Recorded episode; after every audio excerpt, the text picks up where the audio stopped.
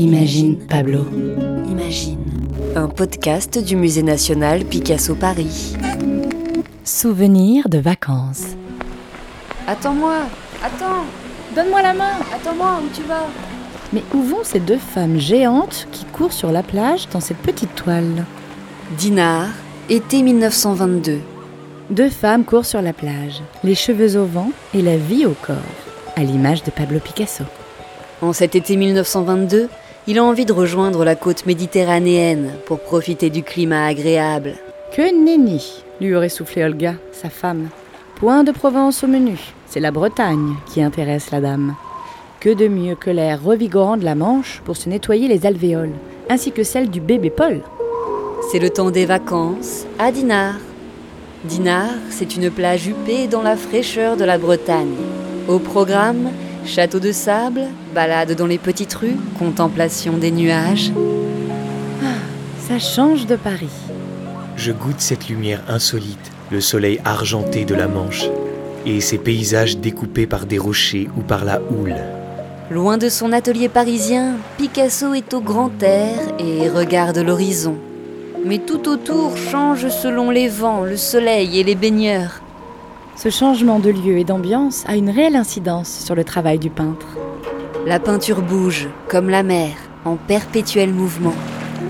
Sait-on où vont les vagues?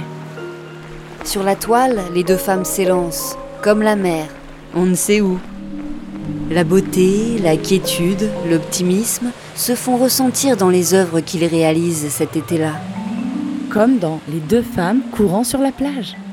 Devant le bleu intense de la mer et du ciel, sur du sable gris, deux femmes géantes vêtues de toges courent vivement. On dirait qu'elles ne courent pas, mais qu'elles dansent. C'est possible. Picasso travaille avec Diaghilev, le directeur des ballets russes en ce moment. Et il a épousé l'une des ballerines de sa troupe, Olga. On reconnaît bien la Bretagne. Le ciel est perturbé par l'arrivée de petits nuages. Je n'ai pas copié cette lumière, j'ai simplement baigné dedans.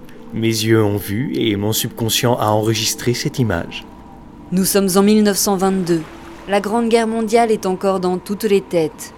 Mais avec les plaisirs de la vie, les esprits tentent de la chasser des mémoires, elle et ses ravages.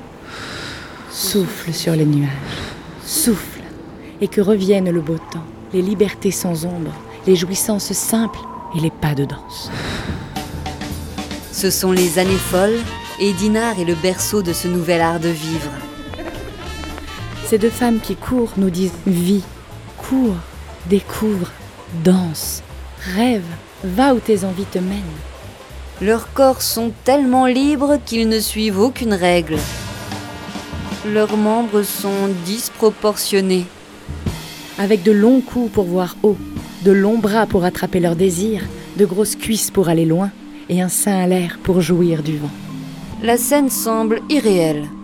L'une regarde vers le ciel, l'autre vers l'horizon. Les deux sont synonymes de l'infinie liberté. Elles sont comme des nymphes en transe. Leur corps s'élance et embrasse les éléments. C'est l'élan vital que nous voyons ici. Souffle de vent, souffle de vie. Un podcast réalisé et conçu par Pauline Coppen et Elsa Denac. Avec les voix de Grégoire le Prince Ringuet, Étienne Monet. Elsa Denac et Pauline Coppen. À retrouver sur le site du musée